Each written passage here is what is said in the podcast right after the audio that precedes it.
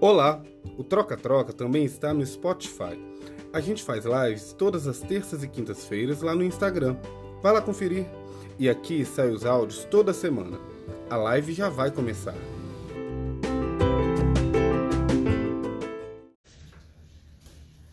Boa noite! Que maravilha! Boa, Boa noite, noite. meus queridos! Boa noite! É, o André quer mostrar que ele tá também, tá? Ele tá chegando, não sei o que, que ele saiu. Ai, Agora, em cima da hora. Cheguei, tava só me arrumando aqui. Vamos ver, o que que é esse cachecol? Tá, tá mó calor, vim pra cá com calor danado. Olá, Ah, Marvin, amigo, esse cachorro é tão bonito. Na verdade, amigo, Oi. vou fazer uma surpresa esse cachecol aqui. A Aurinha, que eu não sei se tá aí. Deve... Ah, o Luiz tá aí. Oi, Luiz, boa noite. Olá, Luiz. Lembra que você cobrou a Aurinha na live?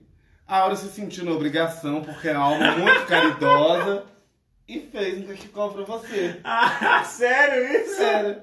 Mas, Não acredito! como eu não Aura, sou tão caridoso, eu vou ver. pegar. Não, peraí, deixa eu ver. Aqui, eu vou chamar o Carlos. Gente, boa noite. Hoje nosso entrevistado. Não, peraí, só um minutinho. Nossa entrevista hoje é com Carlos Fernando Cunha, mas licença aqui rapidinho. Áurea, muito, muito, muito obrigado. Gente, acontece coisa maravilhosa nessa live. A gente pede, acontece. Eu pedi o bolo outro dia, ganhou o bolo da Gislene. Agora, obrigado, Áurea. Eu amei de verdade. Vou até usar, tá frio. Tá frio, né? Vou fingir Não, que tá, tá frio, frio, hoje. não. Gente, hoje a nossa live é a live do samba, não é? Isso aí. Mestre do samba. É o mestre do Fora. samba. Vamos falar assim, é o mestre do samba. É. Vou guardar aqui, vou deixar que vai estar exposto. Oi, tá? Sil. Boa noite. Olá! Alô, alô, boa noite. Boa Tudo noite, bem? Tudo bem? Estão me vendo bem aí? Ótimo. Ótimo, melhor agora com a sua presença. Estou, estou aqui com dois celulares. Porque, se bem que hoje está funcionando, como é que pode? Normalmente, quando eu sou convidado para as lives, Ah. o meu celular não me mostra para mim mesmo. Mas hoje está funcionando, enfim. Só por causa de vocês. É energia. Energia, tá A vendo? nossa energia é muito boa, a nossa áurea encantada. Eu, eu vou até tirar esse daqui, ó. Pera aí, ó. Tinha um outro aqui que eu tava vendo a imagem, mas eu tô me vendo aqui. Então tá tudo certo. Vem Ah, cá, vocês não estão passando mal aí com esse negócio de cachecol, não, cara. Tá muito quente. É. Presente, recebidos aqui na, na live. Esse é, o pessoal Eu sempre acho que esse é o. Acho que esse é o setembro mais quente que eu pass- tô passando em Juiz de Fora. Meu Não, Deus, tá é muito quente. Tá em Juiz de Fora, né? É, Aqui em Juiz de Fora. frio. Não, mas eu que morava no Rio, tipo, já detestava calor e morava no Rio. Aí vim pra Juiz de Fora achando que ah, agora vai ficar tranquilo. E tá esse inferno que tá aí. Mas É, quando eu cheguei em Juiz de Fora, vamos começar a entrevista, eu me entrevistando mesmo, vocês estão entendendo? Quando eu cheguei em Juiz de Fora, é, em 1998, era um mês de setembro, e eu lembro que eu fui morar é, no bairro Santos Dumont, naquela rua ali da Escola Municipal, no bairro Santos Dumont, Uhum. e era um apartamento que, pô, não tinha nada, né? Era um apartamento todo de piso frio. Aí tinha uma geladeira que eu comprei, um fogão e um colchão. E uma televisão. Cara, era muito frio, tava muito frio ali no pé do morro. lá é frio. vento que batia. Eu demorei mais ou menos assim uma semana para dizer, eu vou ficar em Juiz de Fora, porque na primeira semana, nos primeiros dias eu queria desistir. Aí saiu um sol maravilhoso, aí eu comecei a me acostumar e hoje amo essa cidade de paixão e adoro o frio. Não, eu também amo frio e amo Juiz de Fora, mas, mas o calor do Rio, né? Você também morou no Rio, né? Você sabe que é é muito difícil. Cara, eu tenho Eu brotoeja, você acredita? Quando eu volto pro Rio no verão, assim, fico uma Hum. semana, eu tenho brotoeja. Caramba! que isso? por causa do calor, coisa de criança. Voltei a ser criança. Não, mas eu falo isso, é, eu vou pro. Eu morei no Rio nove anos. Se eu fui à praia umas quatro vezes, é muito. O povo Gente. quase me mata quando eu falo isso. Ah, não, praia eu sempre gostei. Praia eu gosto. Ah, não. não. Como um bom carioca. É, praia eu. Praia e cachoeira. Então, nas duas é, coisas. Minas, é. Né? É Minas com Rio, então. Ô, Carlos, é, muito é, obrigado por ter aceito. Perdão, de você ter aceito esse convite. Né? É uma honra para a gente receber você Sim. aqui. A gente já está aí na, quase na nossa quadragésima entrevista. É verdade. Né? Já passou muita gente bacana por aqui. Sil Andrade, que está aí acho que deve estar assistindo a gente ainda. Sim. Ale Crispim, Sandra Portela. Sim, muita gente, muita gente boa, muita gente do samba, principalmente. Passando também. É, então, para a gente é uma honra receber você. A gente sabe como é que tá essa loucura de, de pandemia, né? Todo mundo fazendo agenda virtual.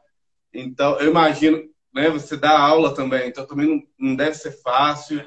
Obrigado mesmo de você aceitar esse convite, tá? Cara, eu que fiquei honrado de receber esse convite, porque eu tenho acompanhado algumas lives de vocês e, e, adorei vários amigos e amigas participando, gente também que eu não conhecia. Normalmente eu vejo pelo IG depois da live, porque esse horário para mim é, é complicado, assim, segunda, nove horas, né? E aí eu vejo no IG depois e já passou tanta gente bacana aqui que quando eu recebi o convite eu fiquei lisonjeado. Valeu, eu que agradeço. Agora, sangue, é, eu já falar sangue na veia, claro que é sangue na veia, mas samba na veia. samba na veia, eu acho que é o que te define. Não só por você ser carioca, você estava ali, você foi criado no meio do samba, foi isso? Bom, vamos lá. Essa história já dá uma hora de live, mas eu vou tentar encurtar. É, na verdade, assim, eu, eu não fui criado no meio do samba, mas a minha primeira lembrança do samba é realmente na minha casa, com os meus pais, porque meus pais eram fãs de escola de samba. Uhum. Só que meus pais assistiam os desfiles da escola de samba do Rio pela televisão.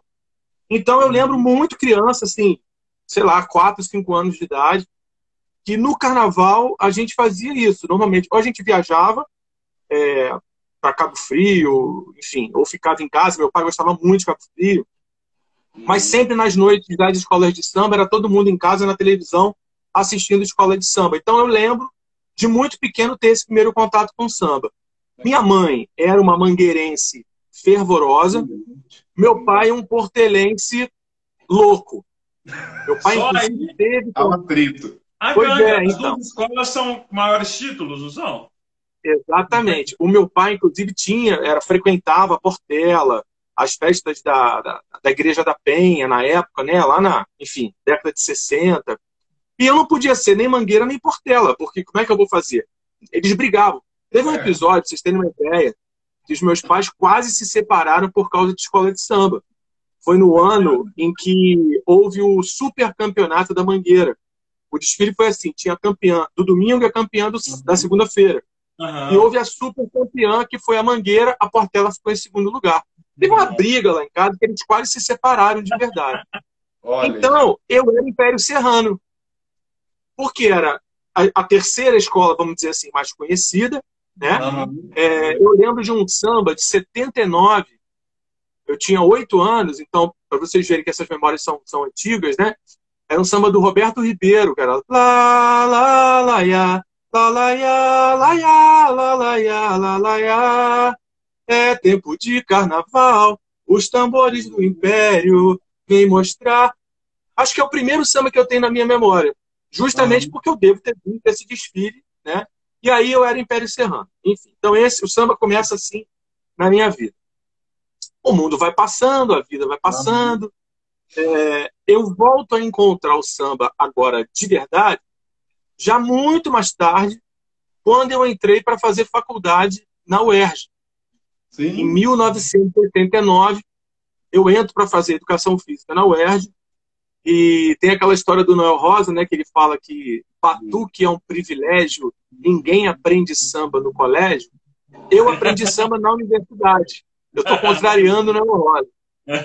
Então, o que aconteceu? Quando eu entrei na UERJ em 89, primeiro período de faculdade já, existia um, um, projeto, existia não, existe um laboratório de folclore e cultura popular na UERJ maravilhoso, na Faculdade de Educação Física, e tinha a professora Maria José, a famosa Zezé.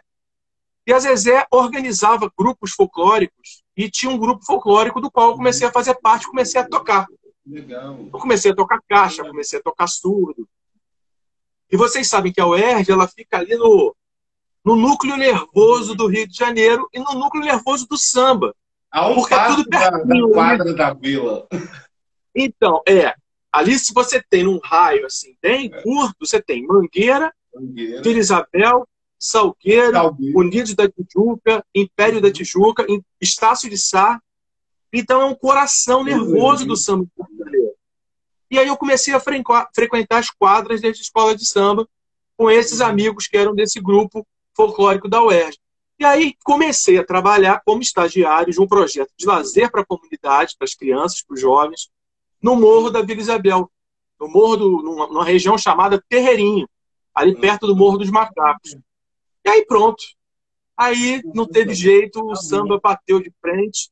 Depois da adolescência eu passar pelo rock and roll, né? É, até dark eu fui, andava de preto, de bota. Mas quando o samba chegou, não teve jeito. Ô, Carlos, e, e você tem né, como referência muito forte o Martinho da Vila, né? Que inclusive é o, o samba de enredo da, da Vila pro ano que vem. É, se tivermos desfile, né? É, se tiver o desfile. Mas e você falou que já frequentou muito quadra. Qual a sua relação com a Vila Isabel? Você chegou a criar um vínculo com a escola mesmo? Sim, então. O meu primeiro vínculo foi a partir é, desse projeto que eu comecei a trabalhar naquela comunidade. E nesse momento mesmo, nesse, isso aí eu estou falando de 91, então 90, 91 eu começo a frequentar as quadras das escolas de samba, inclusive a da Vila Isabel. A Vila Isabel nem tinha quadros, os ensaios eram numa escola municipal, é, ali na 28 de setembro. Mas o meu contato com a vila, esse é o contato presencial, né? O meu contato remoto, vamos dizer assim, para pegar a expressão de hoje, foi em 1984. Num desses desfiles, assistindo pela televisão, lembra, eu era Império Serrano. 84, a Vila Isabel desfilou com o samba, que é o Pra Tudo Se Acabar na Quarta-feira. E eu vendo aquele desfile da Vila, ouvindo aquele samba, eu lembro até hoje, assim, como fosse hoje, eu tinha 13 anos de idade. É, eu, acho que é o primeiro carro desse desfile da Vila Isabel. É um carro todo branco, que é um carro em homenagem ao Tom Jobim, e quem é o pianista homenageando o Tom Jobim? Martinho da Vila. Eu me apaixonei por aquele carro, me apaixonei por aquele samba. E naquele carnaval eu falei, agora eu sou Vila Isabel. E aí fui reencontrar a Vila Isabel seis anos depois, com essa minha relação a partir da UERJ. Então eu já era Vila Isabel desde 84, uhum. e aí esses laços foram se firmando muito a partir da década de 90 comecei a frequentar a quadra da vila, né? A escola, escola Equador, escola municipal Equador. Depois a vila foi ensaiar na quadra do Detran, onde é hoje a quadra linda, maravilhosa que nós temos. E a partir de 98 eu comecei a desfilar na bateria da vila. Então eu desfilo na bateria da vila de 98 até quando posso nos anos, nos dias de hoje. Tocando o quê? Eu comecei tocando tamborim, uhum. porque aí é mais uma hora de live, né? Porque a Vila Isabel, na verdade, o samba, as escolas de samba nessa época ainda eram muito fechadas, né? Uhum. É, então, por exemplo, eu fazia parte de um grupo que era um grupo da universidade, de classe média. Então era difícil você chegar numa bateria e ter acesso né, a, a tocar. Então, vocês terem uma ideia, eu ensaiei acho que três ou quatro anos antes de poder desfilar. Ficava só ensaiando, querendo uma roupa, uma fantasia, uma carteirinha, nada. Isso. Até que eu comecei a desfilar em 98. Então eu tocava tamborim, que era o último, o único instrumento permitido para nós. Depois, com o tempo, fazendo amizade, conhecendo todo uhum. mundo, aí eu comecei a tocar caixa, é, que é um instrumento que eu gosto muito, caixa de guerra, e depois passei a tocar tarol, que é, talvez seja o, o instrumento mais importante da Vila Isabel, que caracteriza a bateria da Vila Isabel, que é o tarol. Então até hoje eu toco uhum. tarol. Que incrível! Eu toco tarol também, porque meu pai tocava. Que massa! E eu sou de Cataguases, e lá a nossa escola era Unidos da Taquara Preta. E Unidos aí eu falei Taquara? Preta, que é o bairro Taquara Preta. Aí meu pai, é, quando eu falei, ah, eu quero sair esse ano, a minha família inteira era da escola de samba de lá, a escola de samba pequena da cidade. Mas eu falei com meu pai que eu queria que eu queria sair na bateria, já saí na, ala, carro, uhum. tudo. Uhum. Aí ele reformou o tarol dele antigo e me deu de presente. Aí eu saí e aprendi tocando tarol. Não é, e é difícil, é, cor, né? é, é, difícil. Qual é a cor da taquara preta? É verde e branco. Salgueiro. Ah, só faltava Ah, não, não, só faltava ter, Imperatriz. Imperatriz, uma cidade. só faltava ser branco e azul igual a Vila Isabel. Verdade. A Vila Isabel, a Vila Isabel é branco e azul, não é azul e branco. As pessoas confundem. Tem Tá lá no estatuto. da-? Se você conhecer alguém que torce pela Vila Isabel e dizer que as cores da vila são azul e branco, essa pessoa não conhece nada da escola. Vila Isabel é branco e azul. Eu tô tentando entender. Corte Porque tem a ordem. Tem a A ordem. cor predominante, então, é o branco, é isso? Está no estatuto da fundação da escola. Que eu tô Olha, olhando na As sua parede. escola são branco e azul. Não é azul e branco. Azul e branco é a Portela, Caprichosos de Pilares, Beija-Flor. E o da Vila é o azul turquesa, por favor. Não confundam com outra tonalidade. Nossa! Nossa, gente. Você desfilou em 2006 no, no Samba Campeão, lá que o Losada ainda era carnavalista. Desfilei, desfilei. Desfilei em 2006, desfilei em 2013. E desfilei em outros que a gente deveria ter ganho, mas não ganhamos. Sempre tem, né? Torcedor, né? Sempre tem o que a gente deveria ter ganho. É. Eu sou salgueirense, então eu não posso muito. eu sou tijucano. Então... É, cada um com os seus problemas na vida. Não é? Sim.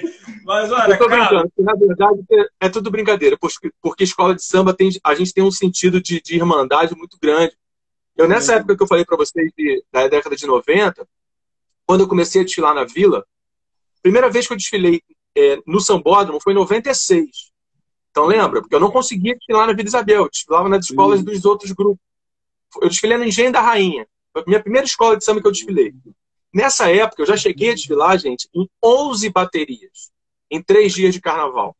Então era uma loucura. Já desfilei é, Mangueira, desfilei Império Serrano, na Vila, obviamente. Desfilei. Só não desfilei na Portela e não desfilei no Salgueiro.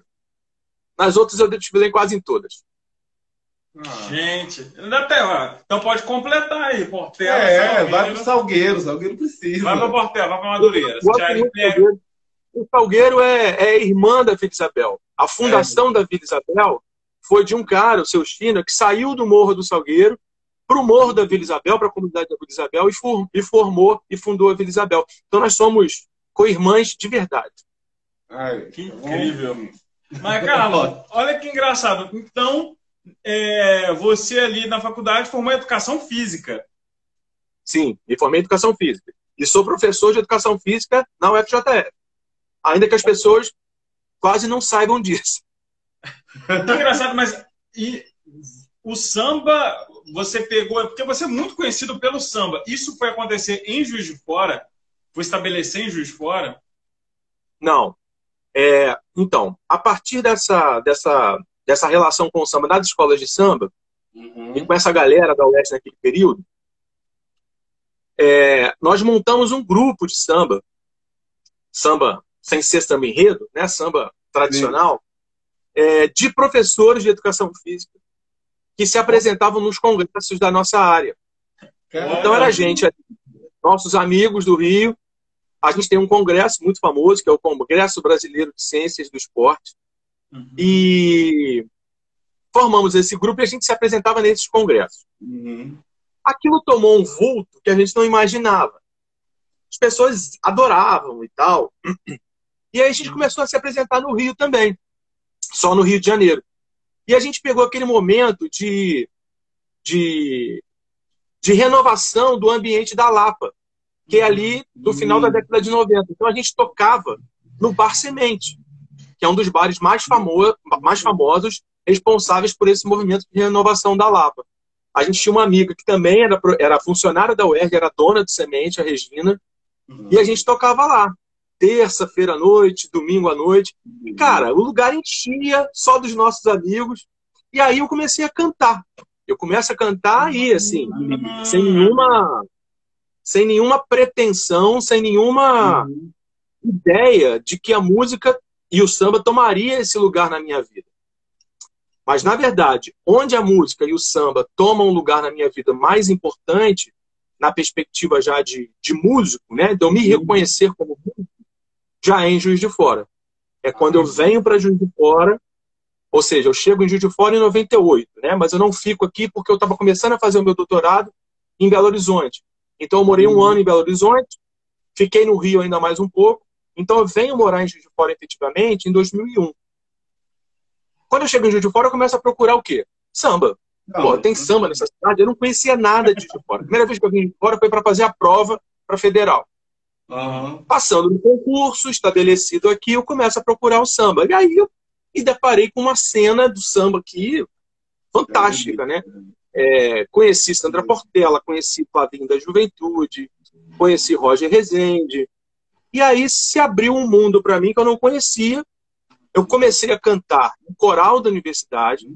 Foi a minha primeira experiência musical na cidade, coral da, da UFJF, com meu querido amigo regente André Pires, que é uma figura fantástica.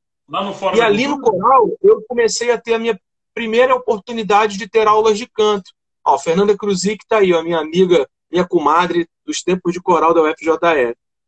E aí eu comecei a ter as primeiras aulas de canto, comecei a me engraçar com aquilo, a gostar de verdade.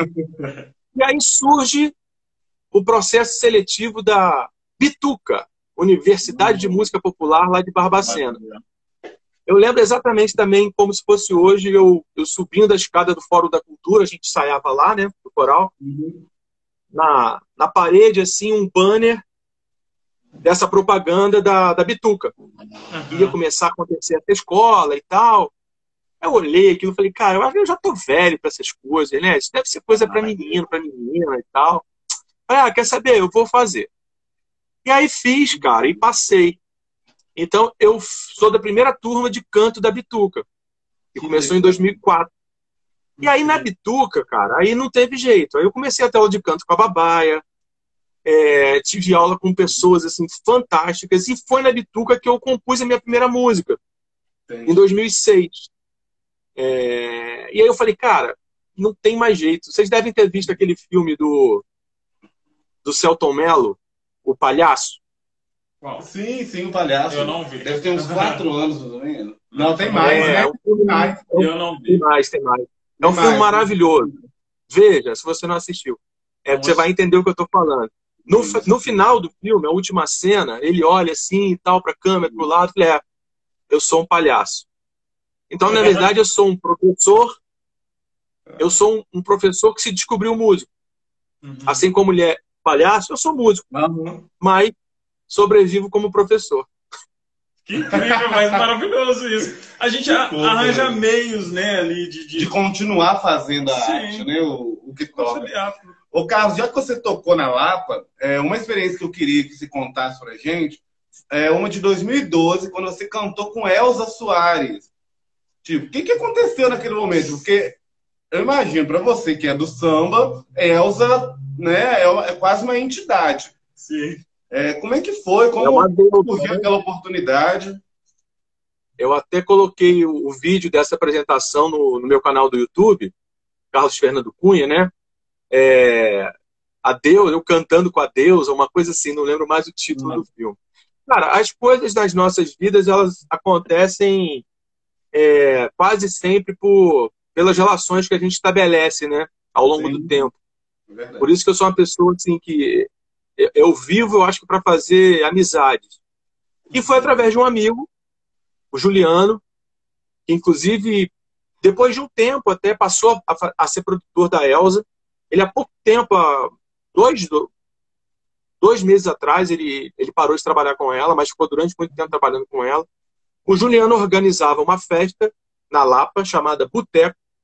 Uhum. E era uma festa assim muito muito bacana, mas muito contava muito com a presença dos amigos, né, artistas que ele tinha, porque não tinha grana, não tinha patrocínio.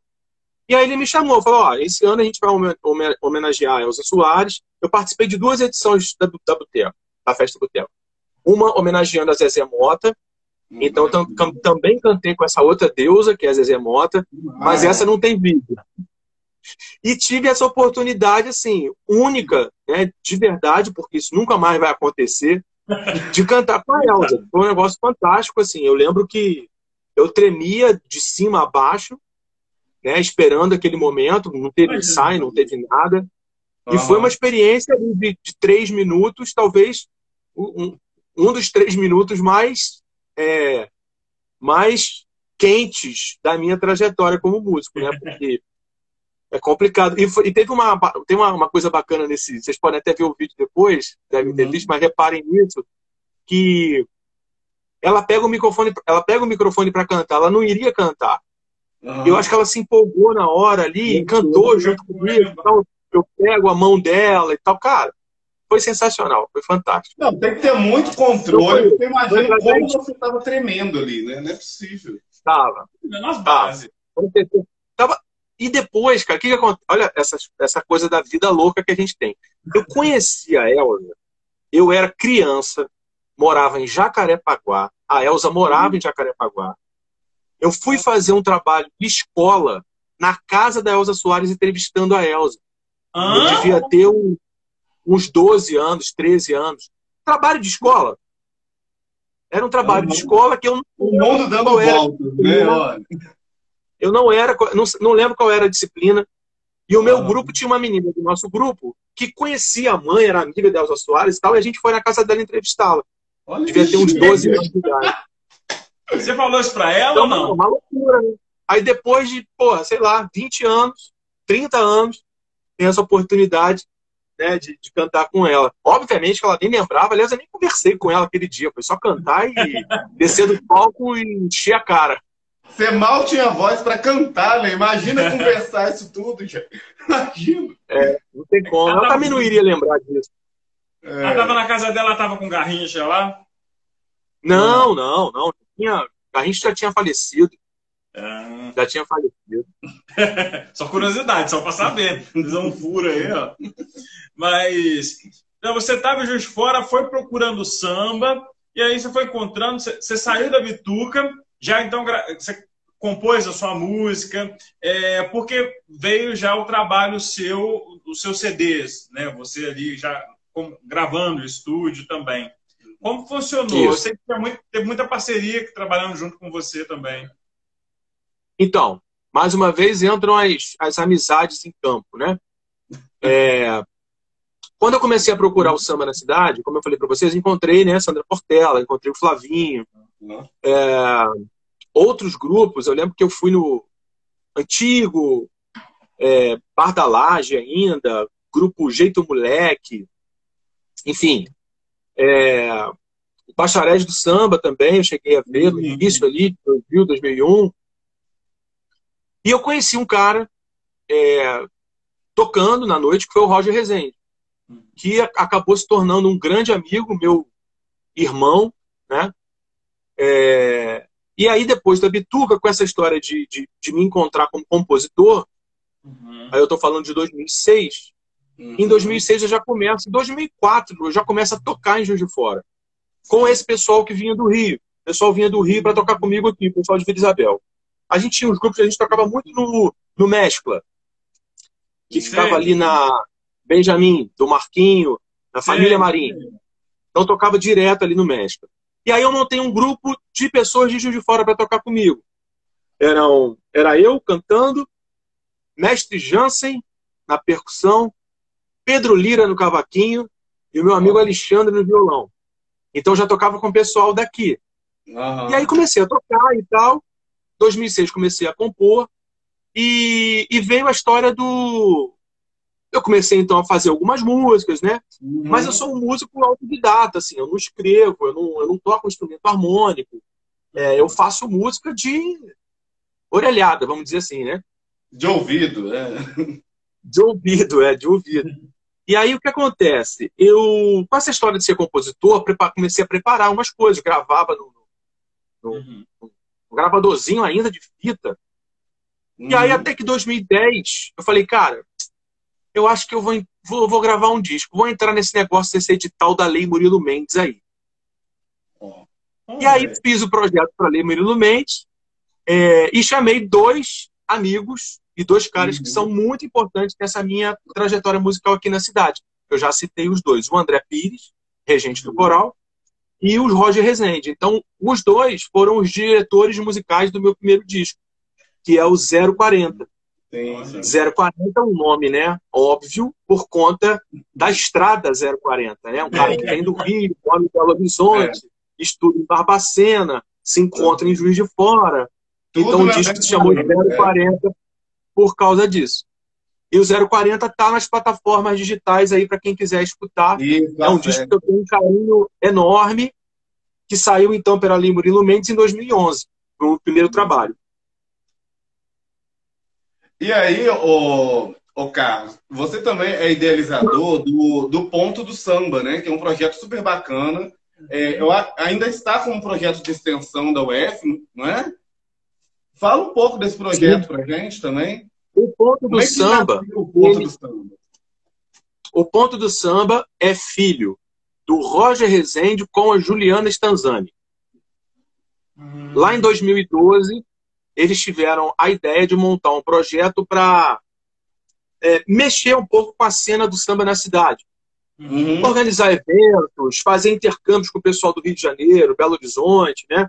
Sim. E aí o ponto do samba começa em 2012 a partir de um evento que eles organizavam, organizaram no antigo Bar Caipira, ali em São Pedro.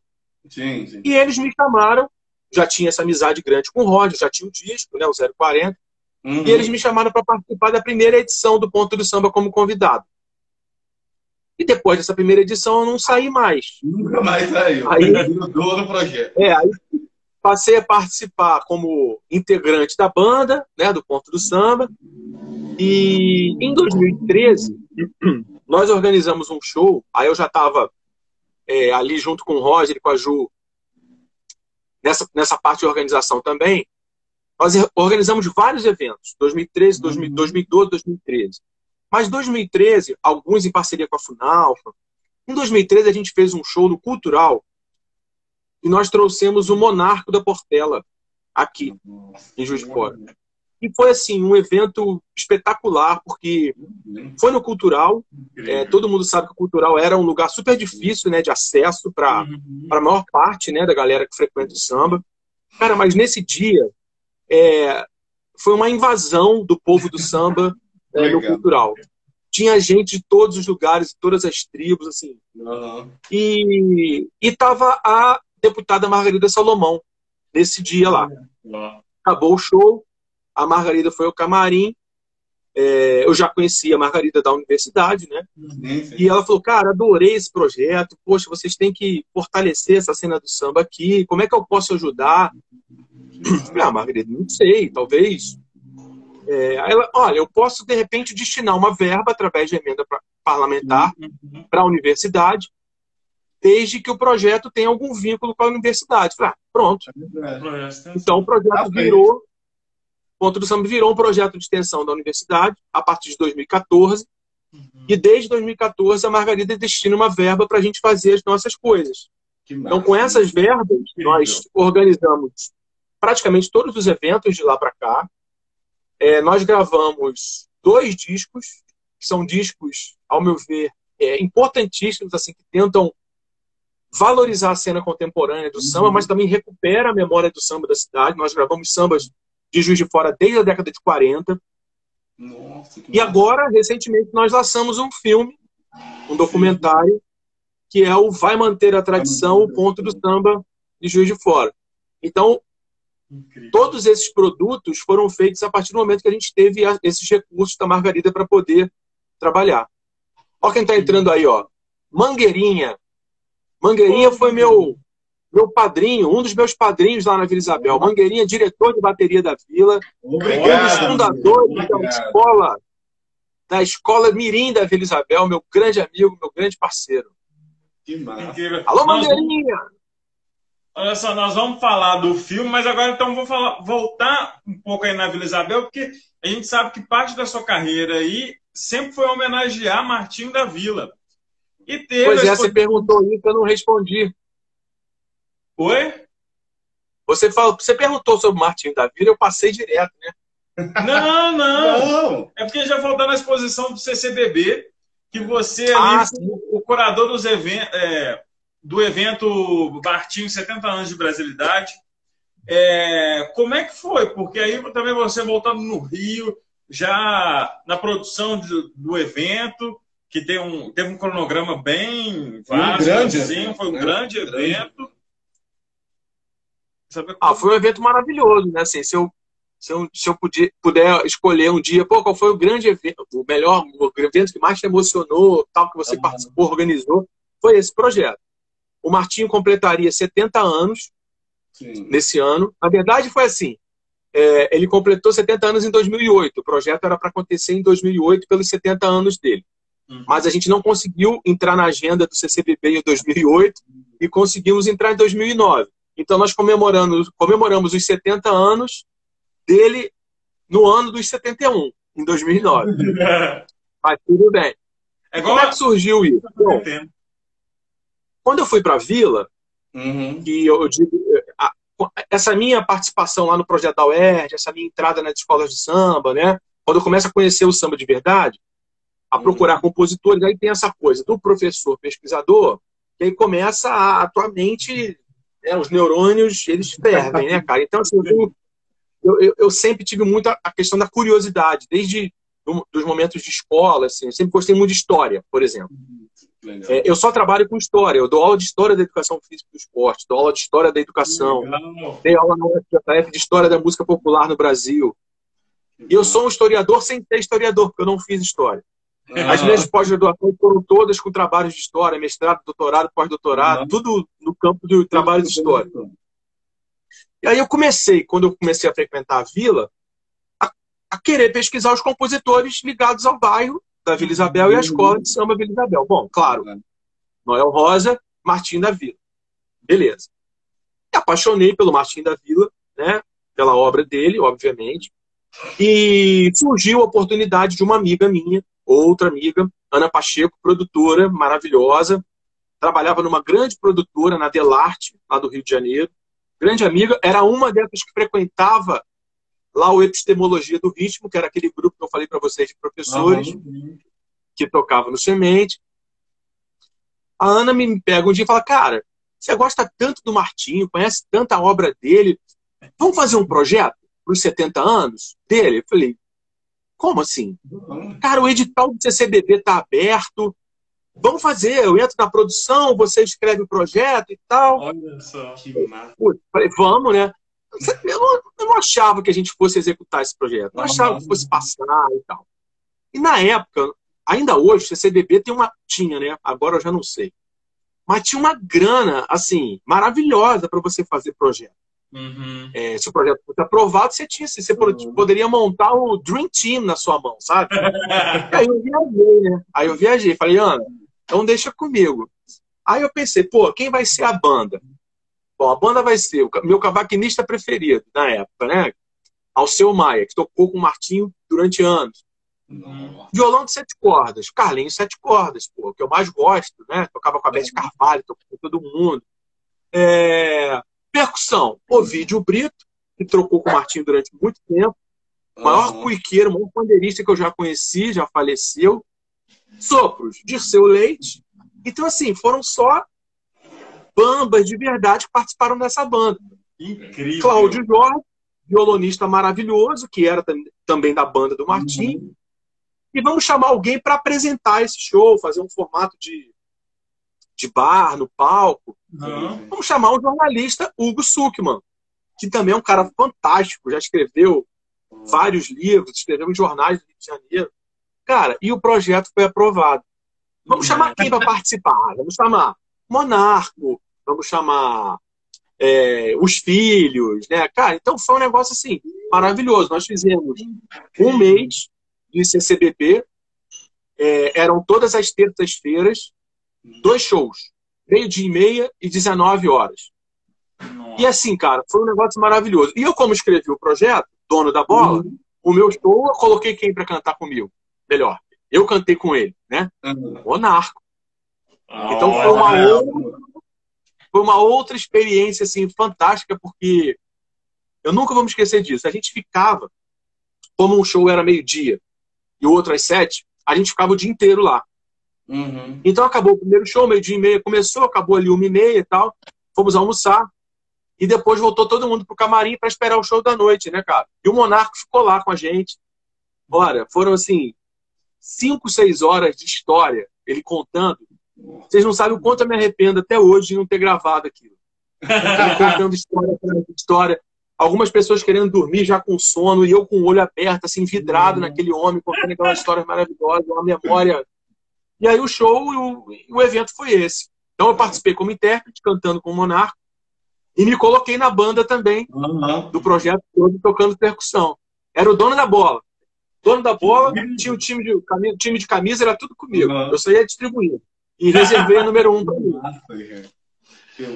O, o, cara, fica muito evidente, né? O, a ah, mais um da Isabel aí, ó. Ó Alô, PV! Canal de ouro da Vila. Opa! Ó. PV, PV, é nosso, PV é nosso diretor de caixa. Grande PV, abração, meu irmão. E o Mangueirinha tocou também nesse projeto com a gente, lá no Martim da Vila. Mangueirinha tocou um ou dois shows com a gente lá. Ó. Ô, ô Carlos, é, fica muito claro que você é apaixonado por história e principalmente tem um respeito muito grande pela história, né? E, e aí é por isso que surgiu o, esse filme que foi lançado agora, né? É, Vem Manter a Tradição, o Samba em Juiz de Fora. Conta pra gente, é um projeto antigo que você conseguiu tirar da gaveta agora, ou surgiu agora? Nem agora que eu falo, foi lançado agora, mas eu imagino o tempo. É, na verdade, assim, é... quando eu, eu cheguei em Juiz de Fora e comecei a, a conhecer as pessoas do samba, comecei a, a ter esse olhar mais de preocupação com o passado, conhecer a história do samba na cidade, começar a perceber que a história do samba da cidade vem lá da década de 30.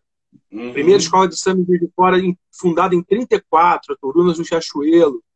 Muito próximo ali das, das escolas do Rio de Janeiro também, numa época muito, muito próxima. Uhum. A Turunas acho que é a quinta escola mais antiga do Brasil.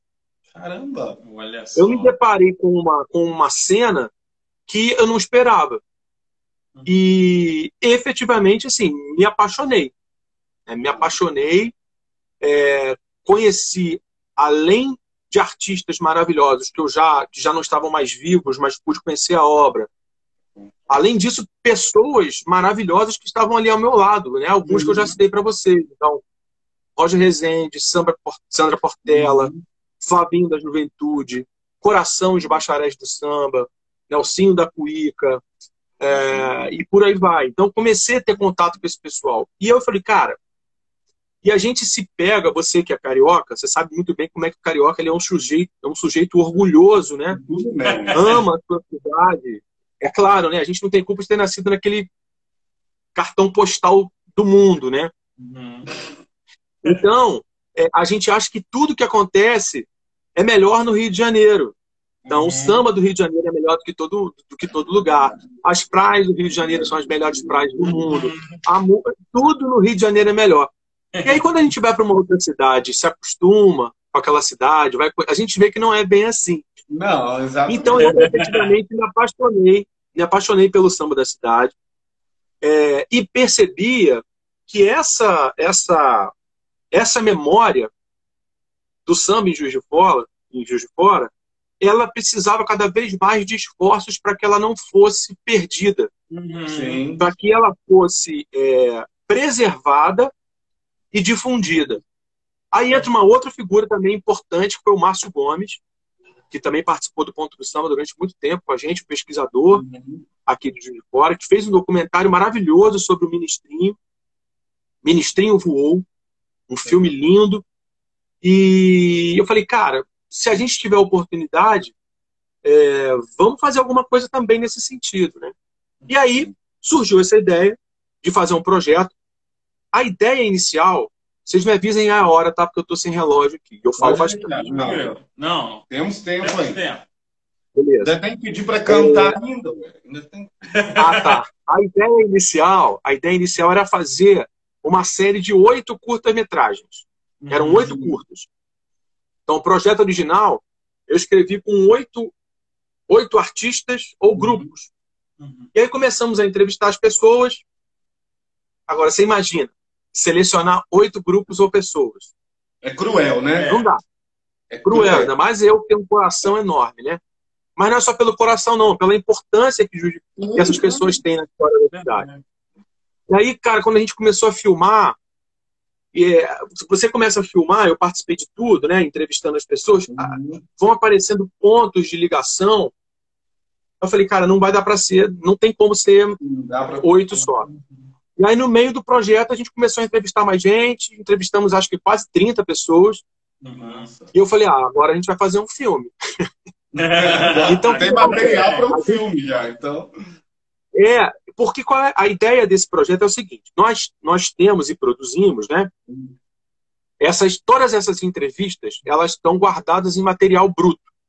Sim, então, sim. cada um desses, desses entrevistados, artistas e grupos, a gente tem aí pelo menos uma, uma hora e meia, duas horas de entrevista com cada um.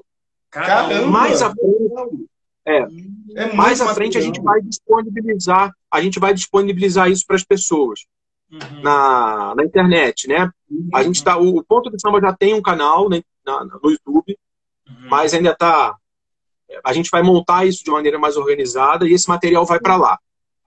E o filme é justamente a montagem de trechos desses depoimentos que nós é, colamos com apresentações musicais que foram feitas para o filme, com imagens de arquivo e outras coisas. Né? Então saiu esse documentário, assim, que eu, eu, eu gosto muito, é, que é uma contribuição. Na verdade, é, primeiro, uma, uma forma de eu tentar retribuir tudo que o Juiz de Fora me deu nessa minha trajetória como músico e como pessoa, né? E, e também essa perspectiva de colaborar para a preservação e para a difusão da memória do samba aqui na cidade. Essa é a, esses são os objetivos desse filme. Maravilhoso. E, e vocês você... não sabem, né? Vocês não sabem porque a gente estava com esse filme programado para ser lançado ah. no Cine Teatro Central. Nossa. Aí veio a pandemia. Veio a pandemia, mas a gente vai lançar esse filme de novo no Cine Teatro Central, não tenho dúvida. Vocês então o filme saiu lá no. Vocês Pode tiveram falar, que perdão. lançar agora por causa da lei de incentivo ou não? Vocês, vocês pensaram em segurar o não. filme? É porque você imagina uma pessoa ansiosa. dobra, isso, dobra isso por 100. Sou eu. E, cara, as pessoas têm que ver esse negócio. É. E aí surgiu essa parceria com, com o Polo Audiovisual da Zona da Mata Mineira, que é um portal maravilhoso da Sociedade, lá de Cataguases. A galera de lá, o Piva e outros amigos. Aí nós lançamos lá, vai ficar até dia 30 de setembro no ar. E depois o filme vai estrear no. É Prime, Prime Box Brasil, aquele canal de da TV fechada. É um, um canal nas TV fechadas só de filmes nacionais. O filme vai para lá também. Que legal. Que chique. Chique no olho. Você falou... Tamo chique, de fora tá chique. É. André, não é só Rio, não. André tinha falado aqui pra você dar uma. Você pode dar uma palhinha pra, pra gente? gente? Pô, podemos. O que, que vocês querem? Não, eu tô aqui que manda. O que, que você dá sabe que eu tenho, eu tenho alguns, alguns artistas aqui guardados no meu computador, sabe? Que tocaram violão aqui para mim, que tocam comigo. Hum, ah, eu separei algumas coisas aqui. É... Eu vou fazer uma música, então, que junta um hum. pouco desse papo todo que a gente está Ó, oh, entrou aí um cara fantástico, Marcelinho Moreira, grande músico, compositor, cantor, que participou também do projeto. Beijo, família! Eu vou cantar então um samba que eu fiz para o Martim da Vila. Opa! É, esse samba eu fiz a partir dessa pesquisa né, que eu contei para vocês por conta daquele projeto lá de 2009, uhum. que foi uma loucura. Eu ouvi quase 300 sambas do Martinho. E, o, com aquele ouvido de selecionar um repertório para quatro shows, né? Então, assim, eu conheço a obra do Martinho efetivamente de cabo a rabo. É, e aí eu fiz um samba para ele. Fiz um samba para ele, como se ele estivesse cantando, uhum. contando um pouquinho da história de vida dele. Que e a gente gravou, a gente gravou no segundo CD do Ponto do Samba, uhum. que está disponível também, viu, gente, nas plataformas digitais. Só vocês entrarem lá, Carlos Fernando Cunha, vocês vão achar meus dois discos o 040 e o Baobá, O Baobá. que é o meu segundo disco. E também os discos do Ponto do Samba, que estão nas plataformas digitais. Essa é uma versão aqui só com violão. Esse samba se chama Cria, Criatura, Criador. Vamos ver como é que vai sair o som aí. Martinho da Vila em primeira pessoa. Que incrível Tá isso. Estão escutando o violão? Então, Sim, sim.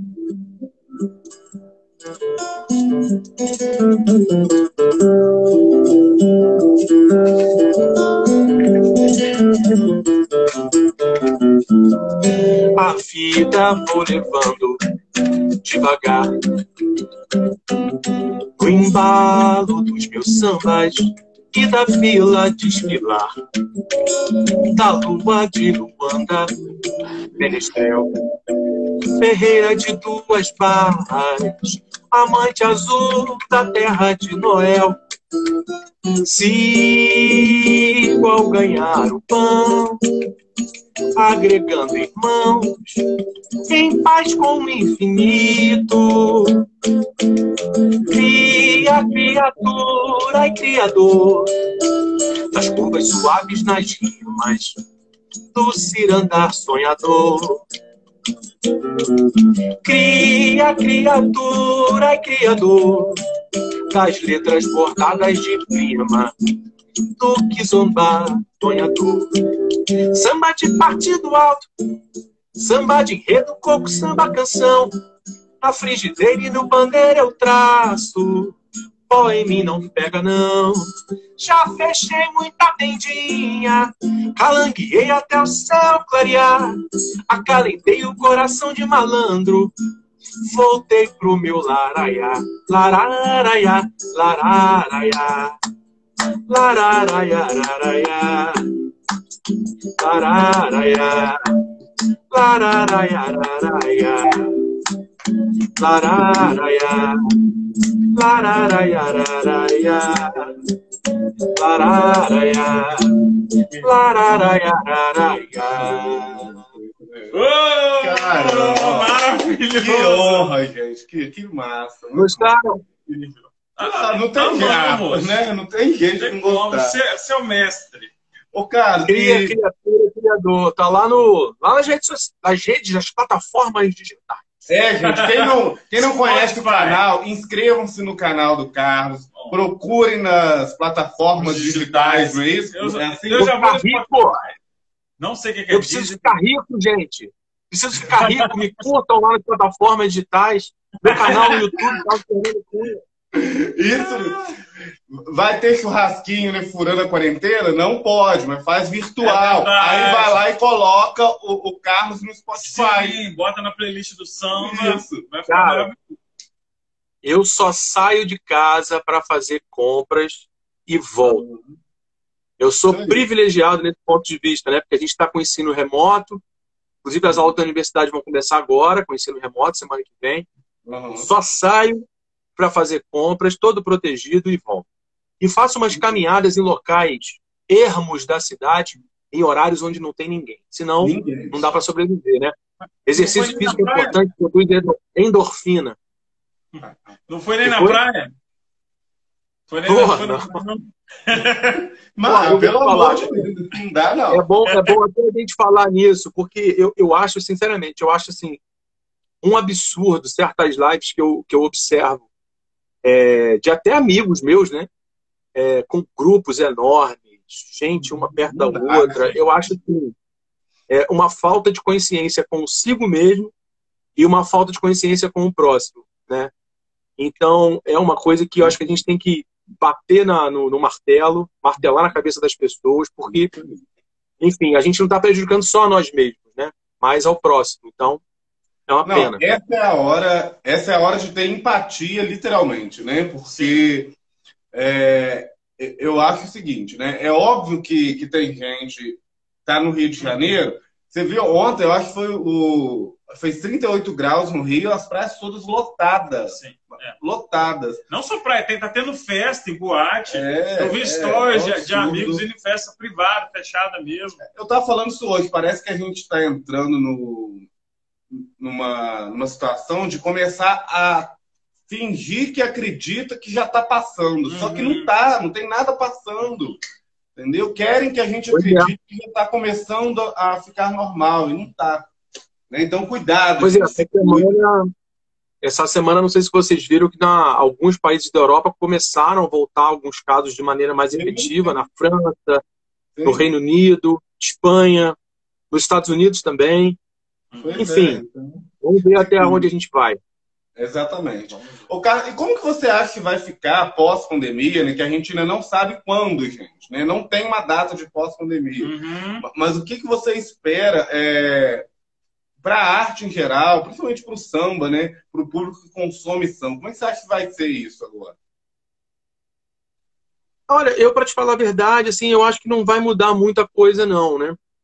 É, é claro porque eu, eu sinto muita saudade, porque por mais que você Talvez o samba, o que ele tenha de mais rico e bonito, uhum.